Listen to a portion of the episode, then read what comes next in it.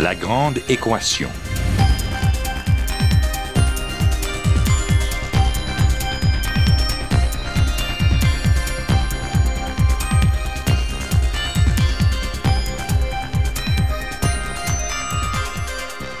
Ici Normand Mousseau. Bienvenue à La Grande Équation, votre rendez-vous hebdomadaire avec la science. Cette semaine, pensionnat indien et stéréotypes.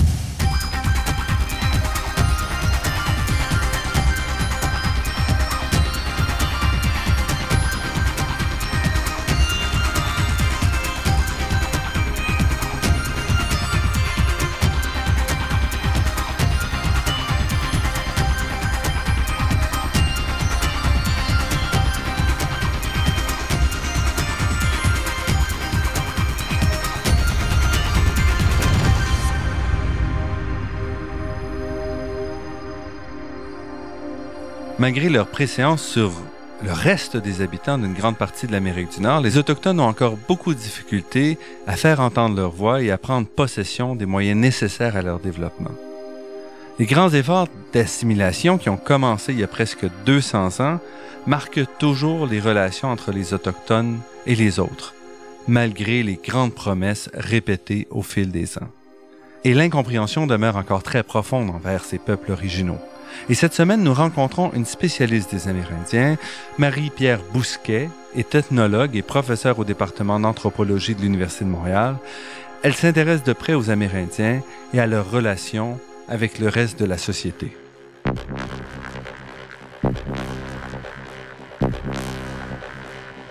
Marie-Pierre Bousquet, merci d'avoir accepté notre invitation. Merci beaucoup. Donc, vous vous intéressez aux Amérindiens et vous êtes beaucoup intéressé aux pensionnats indiens à leur effet sur les jeunes Amérindiens. Oui, en fait, j'ai commencé à m'y intéresser euh, par hasard.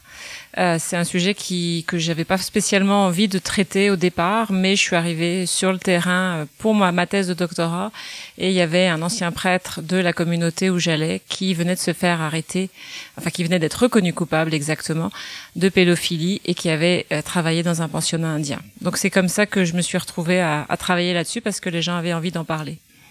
C'est la communauté qui vous a un peu forcé c'est ça ben, C'est les anciens pensionnaires euh, qui ont eu envie de, de, libérer un peu leur parole, parce que c'était un sujet extrêmement tabou, les pensionnats indiens. Euh, et puis, euh, il y avait un, un contexte favorable pour qu'ils s'expriment sur le sujet. Et moi, j'étais étrangère, donc c'est parfois plus facile de se confier à une étrangère euh, qui est là pour un but de recherche que euh, d'en parler à sa famille, parce qu'il y a toutes les séquelles qui vont avec. Et, euh, et, donc, je me suis retrouvée à recueillir ces récits que j'étais pas forcément venue chercher au départ. Parlez-moi un peu de l'historique de ces pensionnats. Alors, les pensionnats indiens, en fait, au Québec même, ont commencé beaucoup plus tard que dans le reste du Canada. Au Canada, ils ont commencé à la fin du 19e siècle officiellement, parce que officieusement, il y en avait déjà qui avaient, été, qui avaient existé avant, mais dans la politique fédérale, ils ont commencé à exister à la fin du 19e siècle. Au Québec, la situation est très particulière puisqu'il n'y avait que euh, un pensionnat en fait euh, officiel qui existait à Fort George en euh, Bay James dans les années 30. Et, euh, et, pour les autres, les Amérindiens, en fait, n'allaient pas spécifiquement à l'école, alors que la loi sur les Indiens, en 1920, c'est une loi qui existait avant, mais en 1920, elle inclut euh, un nouveau paragraphe qui dit que les enfants amérindiens doivent obligatoirement fréquenter l'école entre 7 et 15 ans, ce qui après ça va devenir 6 à 16 ans. Le Québec ne respectait pas la loi, qui était donc une loi fédérale. Et euh, c'est euh, en fait les Oblats de Marie Immaculée, qui est une congrégation catholique, qui a fait un, siège véritable, euh, on peut vraiment dire comme ça, par un coup de lettres à des députés et euh, au Premier ministre euh, Louis Saint, qui était en fait Louis Saint-Laurent à l'époque, dans les années 40 et 50 pour obtenir de pouvoir créer des pensionnats indiens au Québec. Mais il en existait plein ailleurs au Canada déjà. Et ça s'adressait à la majorité euh, des Amérindiens qui étaient obligés d'envoyer leurs enfants. Comment les, ça oui, les, En fait, les, alors, il y avait déjà des enfants qui étaient scolarisés, puisqu'il y avait déjà des Amérindiens qui étaient euh, sédentaires, qui allaient dans des écoles de jour, dont ils n'ont pas gardé un bien meilleur souvenir. Euh, mais ceux-là ne sont pas considérés comme ayant été dans des pensionnats indiens. Les autres étaient en fait de familles nomades et euh, des nomades au Québec, il y en a eu jusque dans les années 70, voire 80 en fait.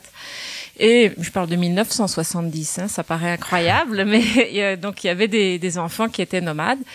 Et euh, ils avaient eu des scolarités en fait uniquement l'été, euh, pendant parfois deux trois semaines, pas plus ou un mois, parce qu'il y avait des, des, écoles de mission. Et les missions n'opéraient que l'été quand les, les Amérindiens étaient nomades. Et pour parce que le reste du temps ils s'étaient dispersés sur leur territoire. Et à partir du moment où les pensionnats ont été créés, euh, les enfants amérindiens ont eu l'obligation d'aller dans les pensionnats. Les parents n'avaient absolument pas le choix. Et ça, ça faisait partie de ce qu'on appelait le programme de civilisation. Oui, ça faisait partie d'un programme qui existe depuis, qui existait. Il est censé être aboli. Euh, je dis censé parce que je trouve parfois que la colonisation n'est pas vraiment terminée au Canada, mais c'est un programme qui existait depuis le 19e siècle et qui avait pour but de civiliser les Amérindiens, ce qui euh, comprenait diverses choses, dont euh, la christianisation et l'éducation scolaire. Et puis, la nature des pensionnats, qu'est-ce que c'était ces pensionnats? Alors c'est euh, donc des écoles résidentielles hein, qui, euh, il y en a eu aussi pour les Inuits hein, d'ailleurs, mais généralement ils étaient pas, je dis généralement pas toujours, pas toujours euh, aux mains de, de, congrégations religieuses. Les pensionnats indiens au Canada étaient généralement dirigés par des congrégations protestantes ou catholiques.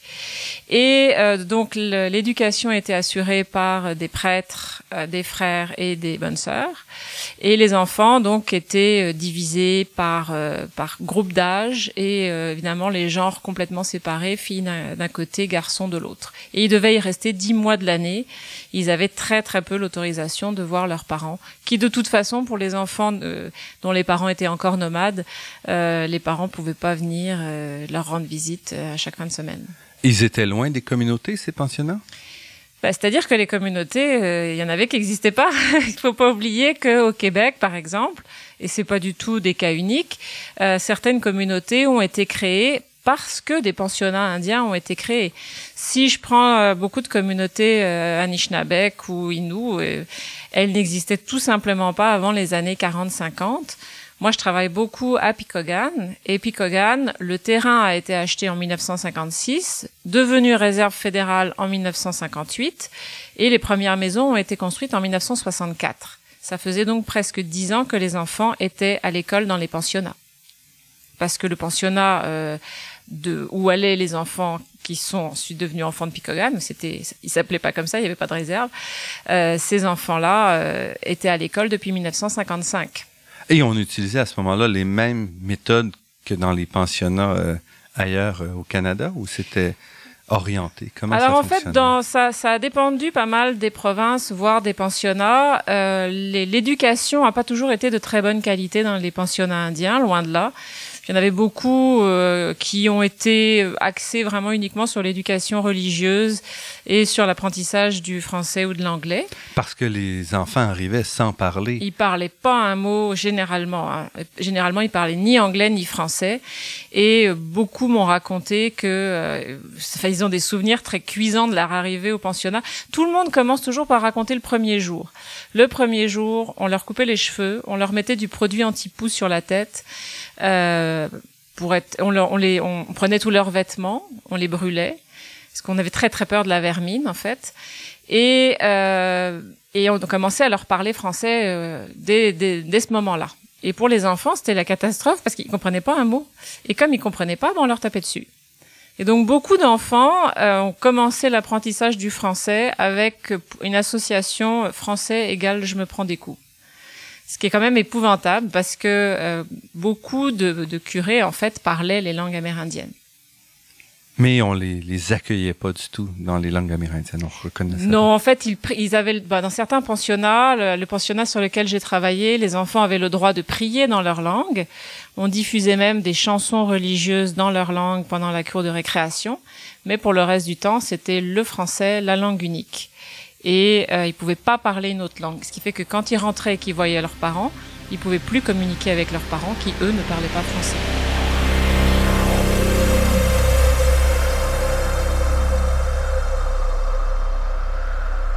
Ici Normand Mousseau, vous êtes à La Grande Équation et nous sommes en compagnie de Marie-Pierre Bousquet, ethnologue et professeur au département d'anthropologie de l'Université de Montréal. Vous nous parlez des pensionnats amérindiens. On isolait donc durant le, toutes cette, ces années-là, on isolait les enfants complètement de leur culture amérindienne et même, vous disiez, de, leur contact avec leurs parents puisqu'ils oubliaient leur langue au cours des années. Oui, parce que en fait, beaucoup de religieux et franchement, ils n'étaient pas les seuls au Canada pensaient que les parents amérindiens étaient euh, forcément des mauvais parents, qu'ils étaient parce qu'ils n'étaient pas civilisés selon les normes euh, euro-canadiennes, et que donc il fallait les arracher à leurs parents euh, parce que plus on s'y prenait tôt et plus ils avaient des chances d'être récupérables. Donc, euh, et ça n'a pas existé qu'au Canada d'ailleurs. Hein, ça a existé dans beaucoup de pays où il y a eu de la colonisation. Euh, c'est vraiment euh, arracher l'Indien au cœur de l'enfant, et, euh, et c'est pas une formule qui, qui, a été créée euh, au Canada. Et ça, c'était. c'est difficile à expliquer parce que ça a toujours un côté. Euh, enfin, on, on, trouve ça tellement barbare avec avec le recul, on peut pas s'imaginer. Euh, mais on pensait vraiment que isoler des enfants dès l'âge de 6 ans, ça pouvait être bon pour eux. Mais ces enfants étaient complètement perdus sans leurs parents. Et est-ce qu'il y avait des voix d'opposition ou est-ce que c'est vraiment l'ensemble de la société qui a soutenu ce, ce non, enfin, en tout cas, il y a eu des voix d'opposition chez les parents oui, chez les, amérindiens. Oui, mais dans du côté euh, Non, pas du tout. Enfin, en tout cas, moi, j'en ai pas trouvé. C'est-à-dire que s'il y en a eu, et je suis pas convaincue, euh, ça devait être extrêmement minoritaire. C'était des gens qui devaient pas s'exprimer par les journaux parce que j'en ai lu des tas de journaux de l'époque, euh, de celles en tout cas du pensionnat sur lesquels j'ai le plus travaillé. Et euh, ils sont pas, euh, non, les gens s'opposaient pas, mais c'était normal euh, quand on quand on voulait bien éduquer son enfant au Québec dans les années 50, on le mettait au couvent si c'était une fille et et dans un séminaire ou euh, un, un, collège classique pour les garçons. Et c'était une vie très semblable. Et les coups et les tout ce châtiment corporel, c'était tout à fait normal dans tout le Canada jusque dans les années fin des années 60, début des années 70. Donc la grande différence, c'était la tentative d'effacement de la culture. Oui. Ce qui n'était pas ça dans les dans les pensionnats destinés aux, ben, dans aux les gens autres locaux, pensionnats, si euh, je pense pas que les. Enfin, moi, si j'en crois certaines personnes qui ont connu les collèges classiques ou, ou les couvents, c'était pas toujours très drôle. Mais euh, si je puis dire, ils avaient été préparés par leurs parents. À... Et puis ça, c'était normal. C'était, on leur apprenait leur culture. Tandis que les pensionnats indiens, euh, c'était clairement destiné à leur apprendre à être des citoyens canadiens. On allait même jusqu'à leur apprendre à, par exemple, dans celui où j'ai travaillé, on leur apprenait des gigues, on leur apprenait des chansons québécoises. Il fallait les québéquiser. Euh, et pour le reste du Canada, les canadianiser. Il fallait vraiment. Euh, alors, il y avait quand même des, des idées qu'ils devaient conserver une certaine fierté ethnique, mais de façon, je dirais, très folklorique, parce qu'il y avait des petites euh, pièces de, de théâtre on leur faisait des porter des costumes euh, très indiens d'Hollywood qui correspondaient absolument pas à ce qu'ils étaient. Et, euh, et, puis tous les anciens pensionnaires avec qui j'ai parlé m'ont raconté que ça faisait aucune illusion et que on leur disait tellement qu'ils étaient des petits sauvages et que les, les éducateurs leur disaient ça que euh, ils savaient que leur culture était méprisée. Et ce que vous dites, c'est que dans vos articles, c'est aussi que l'approche à l'éducation du côté des, de plusieurs communautés autochtones était très différente de, de l'approche utilisée dans les pensionnats. Oui, et, euh, je dirais que c'est encore le, cas maintenant, euh, c'est-à-dire qu'il y a beaucoup plus de liberté et d'autonomie accordée à l'enfant très jeune. Euh, on leur laisse faire beaucoup de d'essais. Moi, je dois, pour donner un exemple, parce que ça, ça, me fait réagir, la première fois que je suis allée dans un camp de chasse et que j'ai vu des bouts de chou de 5 ans avec une hache dans les mains, euh, mon cœur de, là, vraiment a, bondi. Je me dis, ils vont se faire mal, c'est épouvantable, ils vont se donner un coup, ils vont se casser la main. Bon, rien du tout. Et j'ai évidemment réagi. Les parents me disaient, non, t'inquiète pas, on est à côté. Et euh, effectivement, les enfants sont beaucoup plus habiles qu'on ne croit et se font pas forcément mal.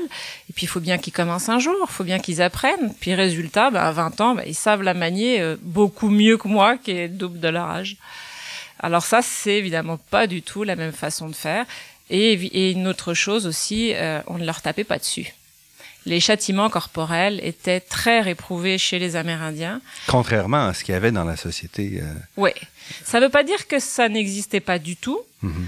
Euh, de toute façon, il n'y a pas de parents parfaits dans aucune société, hein, donc on va enlever le mythe tout de suite. Mais euh, disons que dans la philosophie de l'éducation en tant que telle, euh, le but c'est vraiment d'apprendre, enfin que l'enfant apprenne le plus possible tout seul, en regardant par imitation, et donc pas par euh, la coercition que peut représenter le châtiment corporel. Et, c'était très réprouvé du coup. Et l'effet de ces pensionnats, parce que quand les quand les jeunes quittaient le pensionnat, donc vers 15-16 ans, ils retournaient dans leur communauté. Qu'est-ce qui qu'est-ce qui se passait? Alors, ils arrivaient généralement dans, bah, pour ceux qui ont suivi la, les scolarités jusqu'au bout, euh, c'était très difficile parce que euh, ils étaient plus vraiment capables de parler la langue de leurs parents. Et puis on leur avait enseigné à mépriser ce qu'ils étaient. Donc il y en avait beaucoup qui avaient des comportements euh, complètement, ce qu'on appelle des comportements asociaux. C'est-à-dire qu'ils voulaient être, si je puis dire, plus blancs que les blancs. Euh, ils pouvaient également, euh, beaucoup se sont réfugiés dans l'alcool euh, et les drogues. Euh, pas tous, hein. Faudrait pas tous penser que tous les Amérindiens euh, sont des alcooliques. Déjà, Mais c'était quand même des, des, gens très très abîmés oui. par ces, ces années-là. Oui, il y a eu une fois un, un, ancien pensionnaire qui a beaucoup travaillé à la Fondation autochtone de guérison qui qui me disait en public une conférence que j'ai écoutée, on est sorti de là, on était comme des grands brûlés de l'âme. Euh, il, il, ça, ça, lui a tellement fait mal. Il me dit en plus on, on se détestait entre nous. On, on était devenus, euh, on se battait entre nous. Nos rapports avec nos parents, on était comme tout gelés. Euh, il y avait plus, on savait plus comment montrer notre affection. Ils étaient tous complètement désorientés. Et c'est une génération complète. Et au Canada anglais, c'est encore plus oui. Oui, et ça a été, si je puis dire, plus court pour le Québec. Ça a quand même laissé beaucoup de séquelles. Ils savaient pas non plus être des parents. Ils n'avaient pas eu les, des parents qui les avaient élevés. Ils avaient été élevés par des, des religieux. Donc eux-mêmes savaient pas être parents. il y a eu un défaut d'habileté parentale terrible. Et puis beaucoup ont été abusés, euh, sexuellement, psychologiquement, physiquement. Et donc ils ont eu tendance aussi parfois soit à reproduire sur les autres ou sur eux-mêmes ces, euh, ces abus. Donc vraiment, oui, ça a été des, plusieurs générations de gens très, très maganés.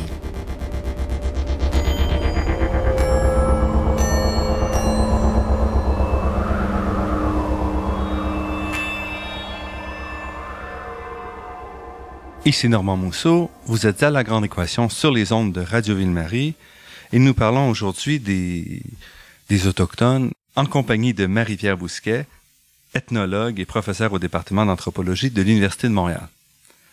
Parlons un peu du rôle justement des, communautés, parce que vous, vous, venez de mentionner les abus sexuels. Quel est le rôle qu'ont joué les communautés religieuses ici? Euh, ça a été un sujet qui a été mis sous le, sous le manteau pendant extrêmement longtemps jusqu'à ce que, euh, début des années 90, le chef de l'Assemblée des Premières Nations du Canada de l'époque, qui s'appelait Phil Fontaine, révèle publiquement, lors d'une entrevue, qu'il avait été abusé sexuellement dans un pensionnat indien. Et ça a été un véritable, euh, je dirais, euh, choc, une onde de choc, parce que ça a été vu presque comme une enfin une possibilité de libérer cette parole qui avait jamais pu euh, s'exprimer. Beaucoup d'anciens pensionnaires euh, racontent que qu'ils en avaient parlé à leurs parents du fait qu'ils avaient été abusés sexuellement dans les pensionnats et les parents ne les avaient pas crus parce que les, religieux étaient tellement considérés comme intouchables, comme des gens, euh, des hommes de Dieu, donc c'était impossible, c'était forcément des gens euh, merveilleux et euh, c'était impensable qu'ils aient fait des choses aussi horribles. Et donc euh, les enfants qui étaient devenus des adultes avaient fini par par ne plus parler de ça. Et à partir de la déclaration de Phil Fontaine, là enfin cette parole a pu commencer à se libérer. Et ce qu'on a découvert, c'est des abus à grande échelle. Oui, il y a eu euh, dans pratiquement tous les pensionnats qu'on peut connaître euh, au moins un abuseur sexuel, parfois beaucoup plus. Et puis euh, bah, ces abuseurs-là, quand on s'attaque aux enfants, en général, c'est vraiment des des abuseurs en série. Donc c'est pas une victime qu'ils ont fait, c'est des dizaines, parfois c'est des centaines. Alors les, congrégations religieuses, quelles qu'elles soient, ont un très lourd héritage. Elles ont laissé un très lourd héritage et elles ont mis beaucoup de temps à, à, reconnaître les faits et, euh, et à demander pardon. On a organisé ces dernières années une commission vérité qui fait le, le tour du Canada. Qu'est-ce que vous pensez de cette euh, initiative? Je pense que c'était euh, infiniment nécessaire. C'est une commission qui a été euh, faite sur le modèle de la commission vérité et réconciliation de l'Afrique du Sud, qui avait duré euh, presque un peu plus d'une dizaine d'années.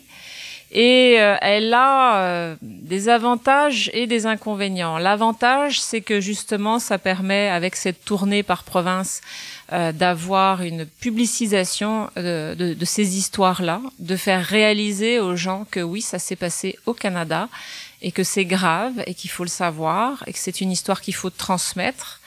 Euh, Même si c'est relativement peu publicisé. Bah, ça dépend de la province. Euh, au Québec, on n'en a pas entendu beaucoup parler, euh, mais dans d'autres provinces, on en a beaucoup plus entendu parler. Il n'y a pas forcément les mêmes réactions de province à province. Et euh, bon, pour différentes raisons, ça peut être des, euh, les gouvernements en place, ça peut être euh, euh l'intérêt des populations, euh, le, le, fait que bah, malheureusement dans les médias d'autres sujets peuvent apparaître et qui vont supplanter à la une ce sujet-là.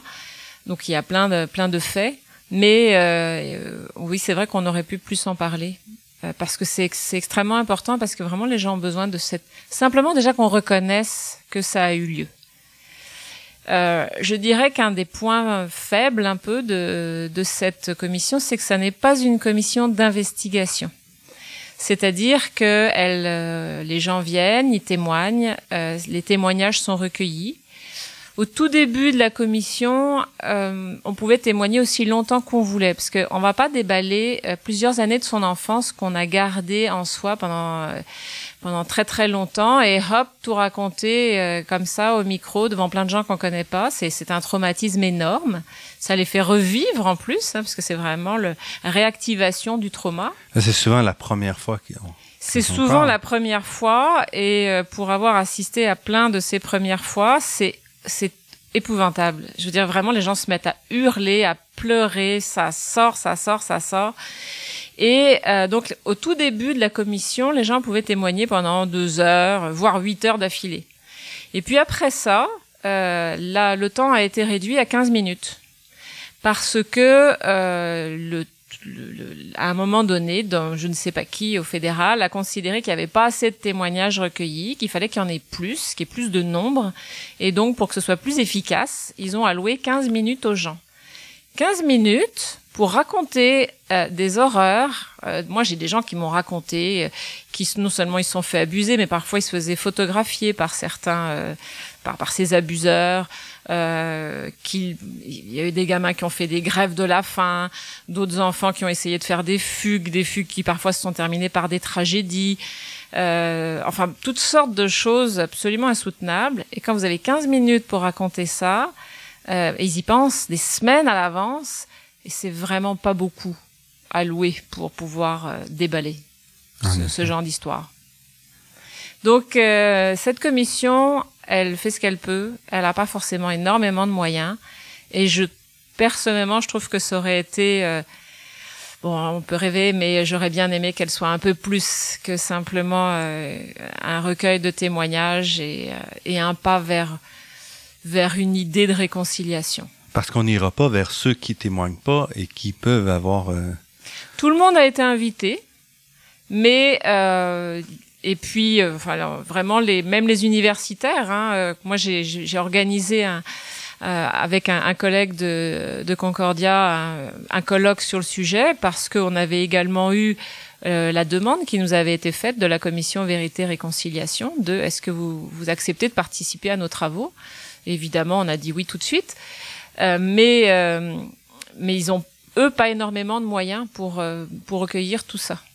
Donc il faut vraiment que tous les chercheurs qui le peuvent participent.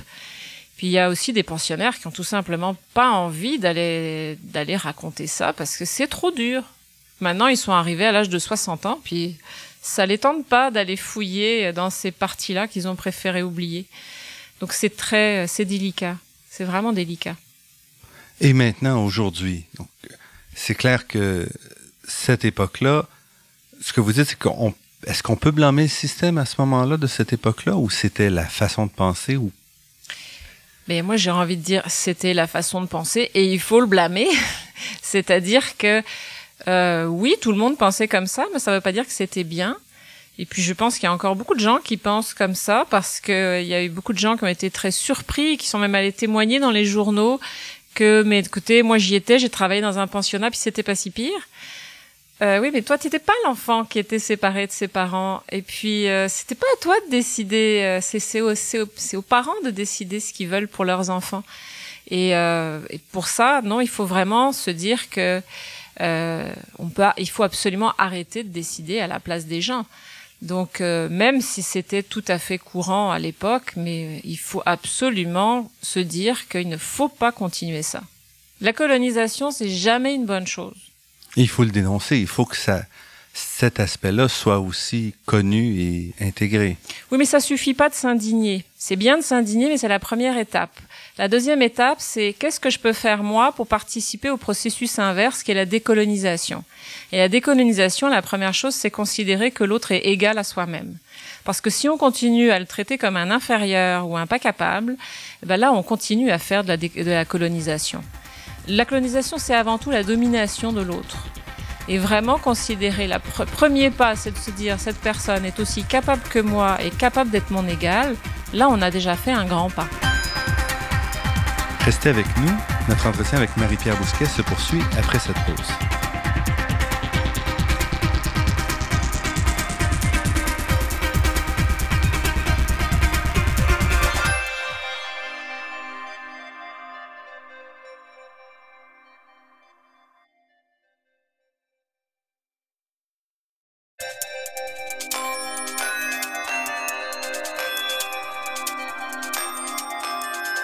Ici Normand Mousseau, vous êtes à Radio Ville-Marie et nous sommes en compagnie de Marie-Pierre Bousquet, ethnologue. Qu'est-ce qui vous a amené à l'ethnologie? Oh, c'est difficile à dire parce que hum, on a toujours tendance un peu à vouloir faire sa psychanalyse pour essayer de comprendre pourquoi euh, on est passionné par quelque chose. Euh, moi, en fait, J'étais passionnée par les documentaires quand j'étais euh, jeune. J'étais passionnée par la découverte des autres manières de penser. J'avais envie de voyager et euh, j'étais euh, fascinée par les mythes et légendes. Ce qui est drôle parce que je suis pas du tout devenue spécialiste des mythes et légendes, mais enfin j'en ai lu beaucoup. Puis finalement, je me suis décidée à travailler sur autre chose. Euh, mais c'était vraiment ce que je voulais comprendre, c'est comment ça se fait que les autres pensent pas comme moi? Et vous êtes allé à l'université dans ce, dans ce domaine oui, en fait, c'est parce que j'ai, je savais pas du tout que ça existait comme métier. C'est-à-dire que j'étais intéressée par ça, mais j'avais aucune idée de la façon dont, on pouvait euh, faire de, euh, une carrière sur le sujet. Et puis j'ai lu euh, un livre qui m'avait été conseillé par une de mes profs de, elle était prof de géographie. Si elle savait l'influence qu'elle a eue sur moi, elle m'a simplement conseillé d'aller lire une série de livres et je suis tombée dans cette série de livres sur un livre qui s'appelait Soleil Hopi de Don Talayesva. Et quand je l'ai lu, en fait, c'était un récit euh, d'un monsieur Hopi de l'Arizona, donc un Amérindien, qui mhm. avait été recueilli par un ethnologue. Et donc, il y racontait sa, sa vie. Et je l'ai lu euh, d'une traite, vraiment en me disant, mais c'est génial, c'est exactement ça que je veux faire dans la vie. Alors voilà comment je me suis intéressée euh, non seulement à l'ethnologie, mais aux Amérindiens, parce que ça m'était pas spécialement venu à l'idée, en fait. Non, parce que vous étiez à Paris à ce moment-là. Oui. Enfin, les, c'est vrai que les, les, Français sont souvent passionnés par les Amérindiens, mais euh, j'étais passionnée par les Amérindiens, mais j'étais passionnée par à peu près euh, toutes les cultures du monde, donc il fallait que je fasse un choix, et euh, je savais pas du tout par où commencer. Et après ça, je suis arrivée au Québec par le plus pur des hasards, c'est-à-dire parce que j'ai trouvé une bourse d'études pour venir au Québec avec les accords France-Québec. Ça, c'est dans le cadre de votre doctorat? Non, c'était avant ça. J'ai fait euh, d'abord un, un, un, échange euh, en maîtrise avec l'Université de Montréal. Et je n'aurais jamais pensé à l'époque que j'y deviendrais professeur. et puis, vous avez poursuivi vos, études dans cette voie-là. Oui. Avec encore un accord, cette fois-là, avec l'Université Laval. Oui, j'ai fait une co-tutelle de thèse entre euh, l'Université à Paris et l'Université Laval, parce que pendant ma maîtrise, j'ai vraiment eu la piqûre, et euh, après ça, j'ai suis devenue complètement passionnée et par l'histoire du Québec et par, euh, et par les Amérindiens, non seulement au Québec, mais euh, dans les provinces qui sont à côté. Et votre vous avez vécu un certain choc à ce moment-là entre ce que vous imaginiez et la réalité des communautés? Oui, mais en fait, euh, il y a plein de gens qui m'avaient euh, essayé de me préparer en m'expliquant ce que j'allais euh, probablement rencontrer. Alors, il y avait soit les images idylliques d'un côté, soit les images catastrophistes, dans un épouvantable, tu vas voir, c'est très dur, etc. Mais rien ne peut vraiment préparer au choc culturel et ça fait partie de l'expérience euh, des apprentis ethnologues euh, qui ont beau lire des tas, des tas de livres et d'articles avant de partir. Euh, quand on se retrouve sur place, c'est jamais comme on s'y attendait. Et vous étiez quelqu'un avec de l'expérience de, du bois ou de la forêt ou de la neige? Absolument pas. Il n'y a pas plus urbaine que moi. Et donc, le premier choc, ça a été de vivre dans un village de 500 et quelques habitants euh, à côté d'une petite ville de moins de 11 000. Et le choc avec la nature ou ces communautés-là, quand même loin de, de, la grande ville? Non, mais ça a été un, choc, euh, mais sur tous les plans. Euh, j'ai eu l'impression pendant un an de pas savoir où j'étais sur Terre, de jamais savoir comment m'orienter. Euh, on a un choc sur tout. Ça peut être c'est bien l'alimentation que le climat, parce que euh, l'hiver à Montréal c'est pas le même que l'hiver en Abitibi. Euh, c'était le choc culturel puisque j'étais dans une communauté amérindienne. Euh, c'était le choc aussi euh, de la région. C'était tout. C'était vraiment tout. Et c'était un choc absolument. Mais j'ai adoré ça. Enfin, j'ai trouvé ça très difficile à certains moments parce qu'il y avait des moments où mon pays me manquait, la ville me manquait. Il y a eu un moment où j'ai quitté le terrain pendant deux semaines pour aller à Montréal. Euh, parce que parce que Montréal c'est une grande ville et parce que eh bien les gens savaient pas ce que je faisais pendant la journée. On me disait pas le soir, ah bah tiens, je t'ai vu chez, euh, je t'ai vu à tel endroit ou à tel autre. euh, j'ai eu un plaisir fou à retrouver l'anonymat, le bruit, enfin tout ce que tout le monde déteste quand il est pas citadin, mais que moi j'aime. j'ai eu beaucoup de mal à dormir les premières nuits parce qu'il y avait pas assez de bruit. C'était terrible. Mais c'est aussi comme ethnologue, quand on arrive, on n'est pas touriste. Il y a une distance à préserver. Il y a quand même, en plus, un travail à faire oui, il faut apprendre. quand on est euh, étudiant, déjà, on apprend ça. On apprend que quand on arrive sur le terrain, il faut prendre des notes tous les jours, où on prend des notes sur tout ce qu'on voit, tout ce qu'on fait. Et puis, on commence pas tout de suite à poser les questions qui ont trait à la recherche. Il faut d'abord s'imprégner, connaître, établir des liens de confiance et tout ça. Donc, euh, ça prend du temps. Donc, c'est pas du tout du tourisme. Et puis, au départ, même si on a appris qu'il fallait euh, prendre des notes et puis qu'on a appris à observer. C'est-à-dire qu'on n'est pas là uniquement à observer en touriste. Il faut vraiment, euh, on, a appris à poser un regard sur les choses, sur les faits, sur les paroles. Et on est complètement débordé au début. Et vous étiez seul ou on vous accompagne au début? Ah non, j'étais complètement seule. Non, je suis vraiment débarquée avec ma valise. Euh, dans la, gare d'autobus d'Amos et j'avais pris des contacts avant donc il y avait une famille qui était venue me chercher et euh, qui trouvait ça assez drôle d'héberger une Française fraîchement débarquée euh, de Paris. Euh, J'étais pas la première, hein, euh, mais parce qu'il y en a quand même beaucoup des, des Français qui débarquent partout. Mais ils, ils, enfin, ça a été vraiment le, le, le choc total, mais parce que j'avais fait des petits terrains avant, mais vivre un an d'affilée comme ça, non. Et votre sujet à ce moment-là d'études alors mon sujet, euh, c'est à peine si je m'en souviens parce que ça a tellement été bouleversé par le terrain que euh, au bout d'un moment, je me suis dit le beau projet de 45 pages que j'ai rendu à mon directeur de thèse avant de partir, il tient pas la route. C'est-à-dire qu'il tient, il tenait la route théoriquement, etc. Mais dans la réalité, bah, les gens, ils essayent de vous faire plaisir pour répondre à vos questions. Ils savent pas très bien en quoi ça va les intéresser. Mais globalement, si vous vous cramponnez à ça, puis que vous ne vous demandez pas ce qui intéresse les gens, eux, ben là, vous faites pas de la bonne recherche. Parce que ce qui est intéressant quand on est ethnologue, c'est de rapporter des faits qui intéressent les gens. Et donc, il a fallu que je que je réoriente tout euh, au fur et à mesure. Et euh, je m'intéressais à l'espace en général, mais je m'intéressais plus à, à l'espace de, de, la réserve et autres. Et je me suis retrouvée avec euh, des gens qui n'arrêtaient pas de parler de euh, leur camp de chasse en forêt, les territoires de chasse. C'était extrêmement important. Et j'ai donc tout, tout, tout, réorienté en fonction de ça parce que bah, c'est ça qui était le plus important pour eux. Et donc j'ai fait ma thèse sur l'importance du passage à la sédentarité, euh, comment étaient perçus les territoires de chasse après le passage à la sédentarité, qu'est-ce que signifiait vraiment la sédentarité euh, pour les gens, et pas du tout la même chose que ce que c'est pour nous. C'est-à-dire? Ben, C'est-à-dire que nous, habiter dans une maison avec quatre murs euh, rectangulaires, avec des pièces pour tout, avec qui ont chaque fonction, avec des pitons, avec de l'eau qui coule au robinet, on trouve ça tout à fait normal.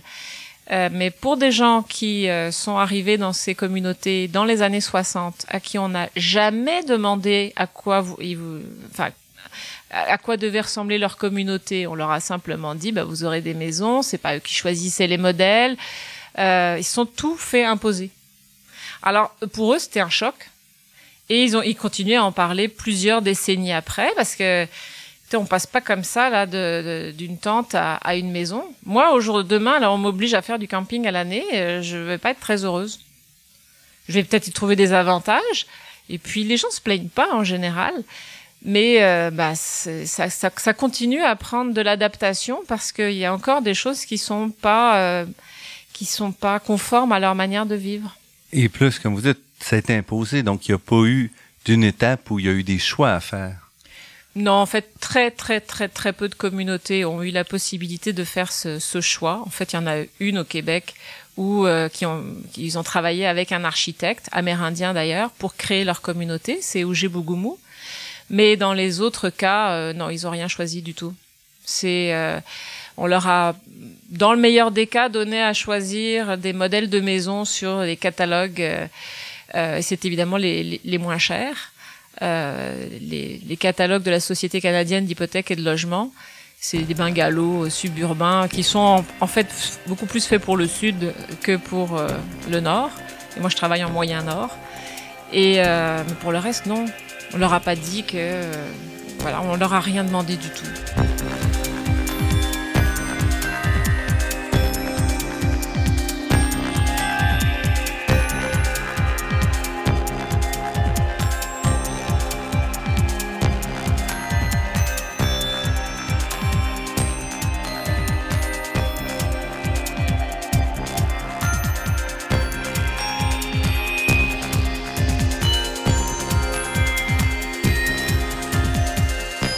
Ici Normand Mousseau, vous êtes à La Grande Équation et nous sommes en compagnie de Marie-Pierre Bousquet, professeure au département d'anthropologie de l'Université de Montréal. Marie-Pierre Bousquet, vous avez aussi, vous travaillez pour briser les mythes aussi. Vous avez publié un article, entre autres, où vous, vous discutez de stéréotypes euh, qui accablent les Amérindiens. Oui, en fait, quand j'ai écrit cette, euh, cet article-là, c'est parce que euh, je me suis rendu compte que au lieu de de j'allais dire m'énerver mais c'est pas toujours le cas au lieu de rencontrer toujours les mêmes types d'idées reçues il fallait que je que j'écrive. C'est-à-dire que ça sert à rien de, distribuer euh, l'information à petite échelle en discutant avec les gens. Et le plus efficace était d'écrire euh, carrément un article sur le sujet. euh, parce qu'en fait, oui, on a beaucoup d'idées reçues sur les Amérindiens.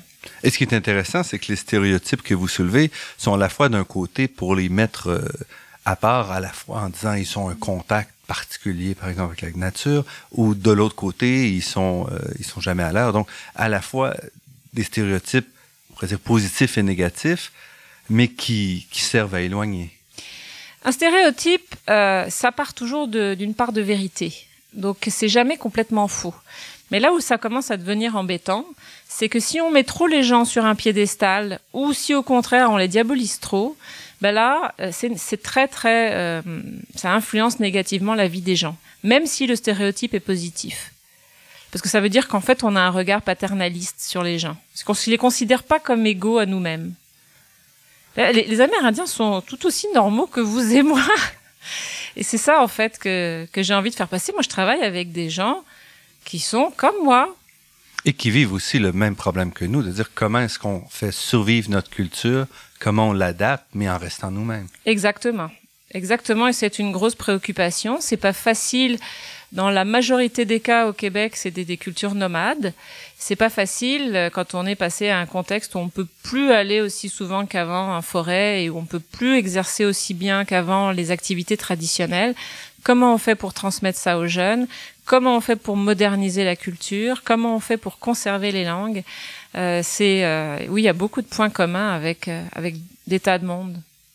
Et par exemple, je ne sais pas si vous avez des stéréotypes que vous préférez particulièrement. que je préfère.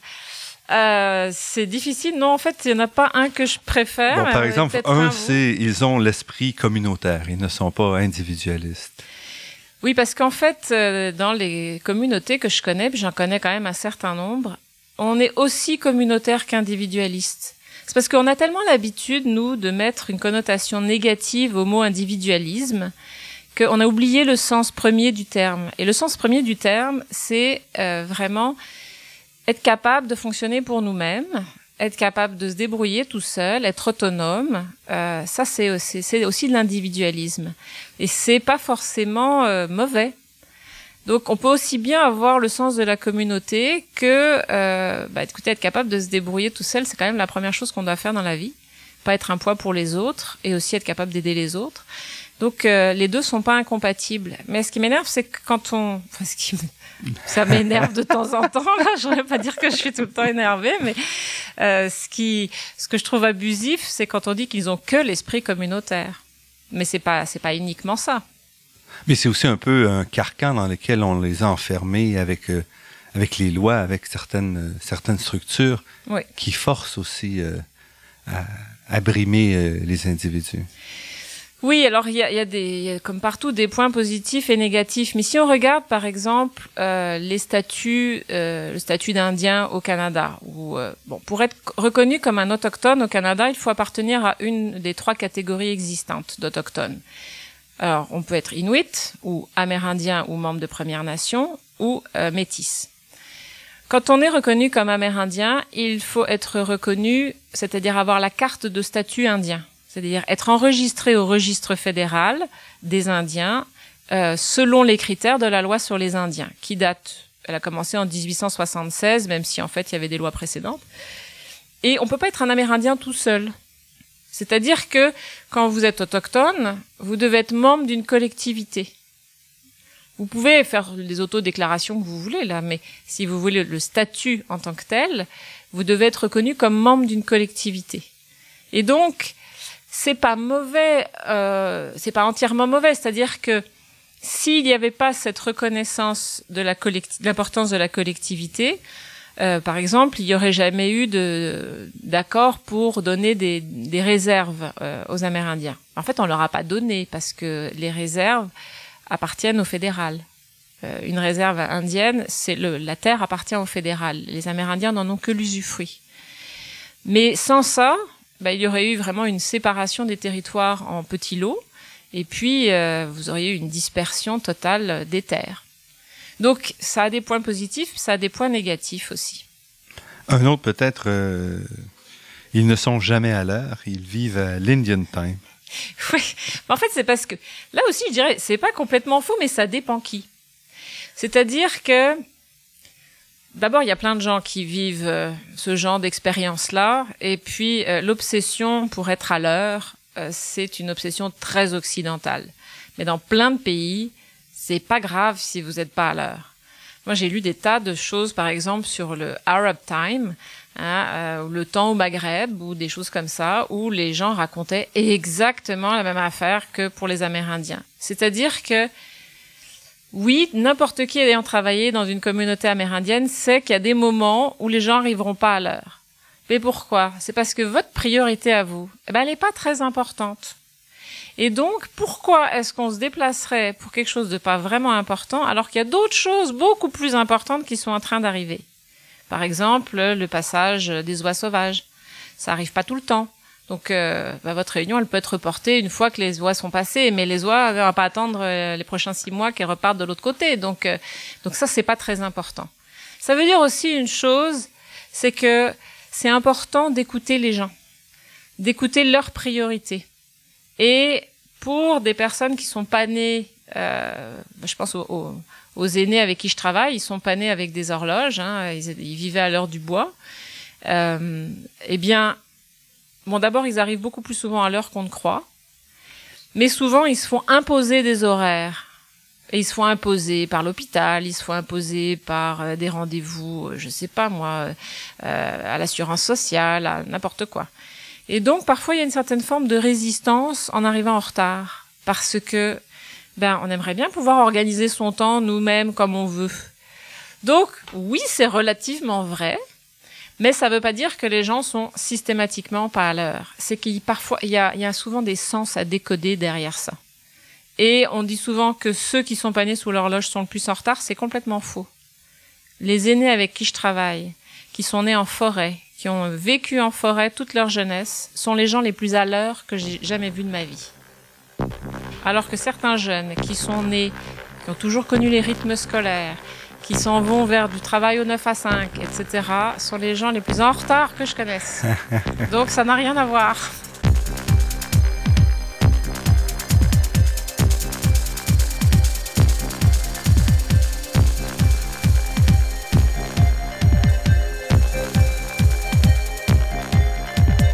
Ici Normand Mousseau, vous êtes à La Grande Équation sur les ondes de Radio Ville-Marie.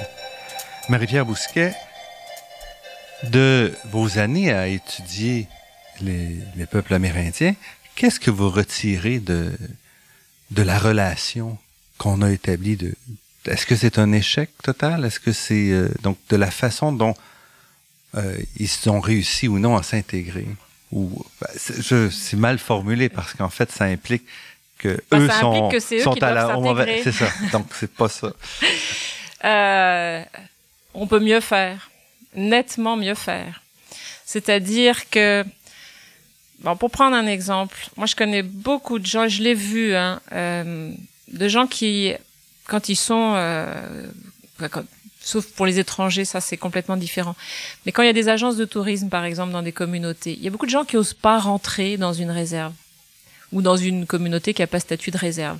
Ils sont intimidés parce que euh, bah, c'est ça, on ne sait pas très bien quel genre de relation on doit avoir avec les Amérindiens. On ne sait pas si on sera bien reçu parce qu'on il y a aussi plein d'idées euh, préconçues qui vont circuler, que euh, ils seront pas forcément hospitaliers, que euh, moi, ça fait quand même plus de 15 ans que je travaille dans des communautés amérindiennes. Je suis pas masochiste. Hein. Si c'était si épouvantable que ça, j'y retournerais pas.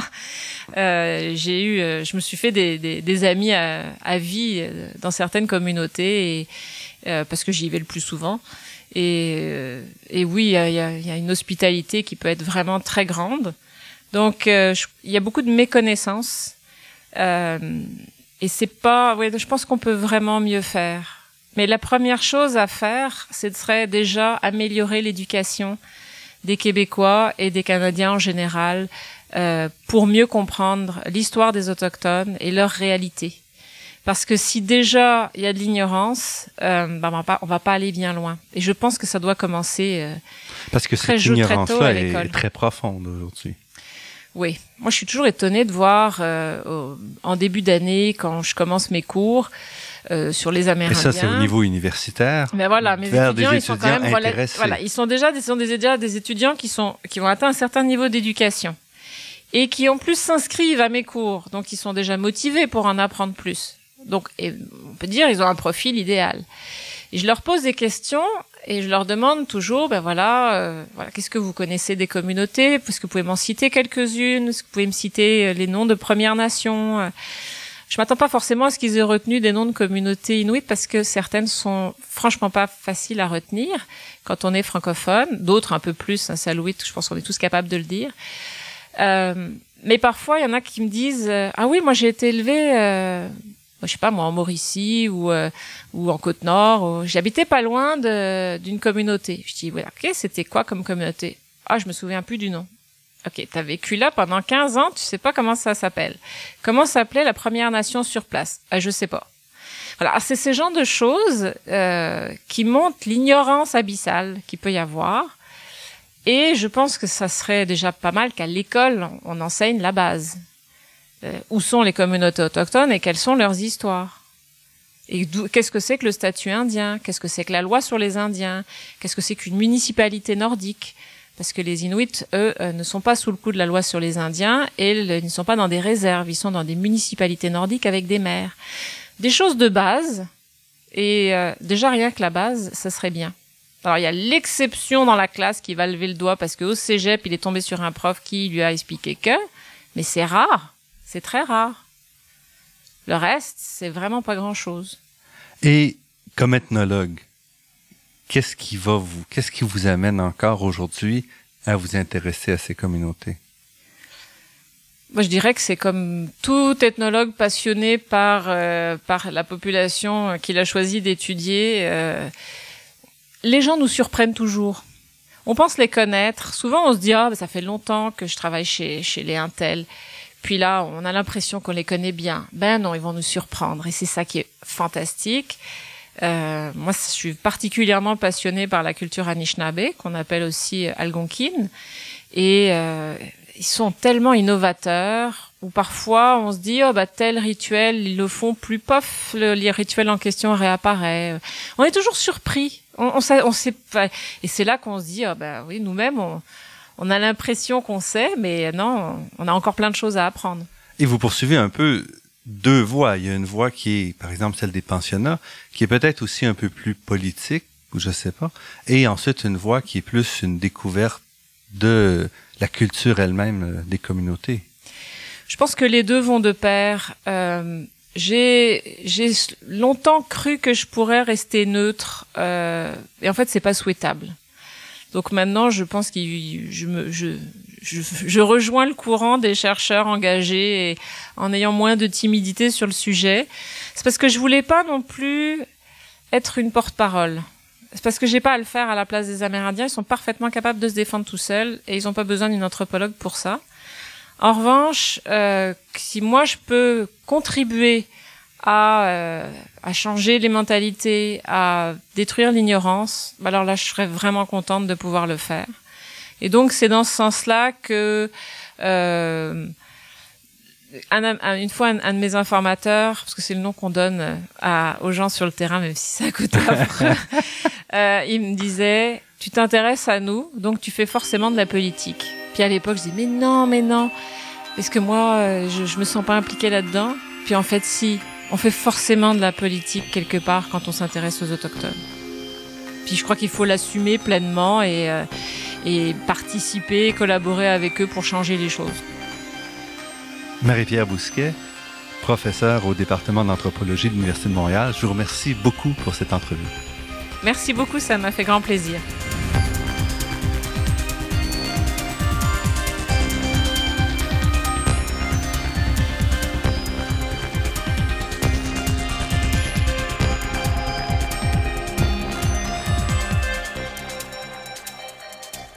Je voudrais d'abord remercier Lise Morin et Jean-Marc Gagnon de nous avoir généreusement accueillis dans les bureaux des éditions Multimonde à Québec pour l'enregistrement de cette entrevue. Je remercie également Daniel Fortin à la technique et pour la création des thèmes musicaux entendus à l'émission, Marc-André Miron, site Internet, et Ginette Beaulieu, productrice déléguée. Cette émission est rendue possible en partie grâce au soutien du Fonds de recherche du Québec, de la Fondation familiale Trottier, de la Fondation des chaires de recherche du Canada et de l'Université de Montréal. Vous pourrez réentendre cette émission en vous rendant sur le site Internet de La Grande Équation, L'émission est également disponible sur la page Université de Montréal de iTunes U. Ici Normand Mousseau. Au nom de toute l'équipe, je vous dis à la semaine prochaine. D'ici là, restez à l'écoute de Radio Ville-Marie pour découvrir votre monde sous toutes ses facettes.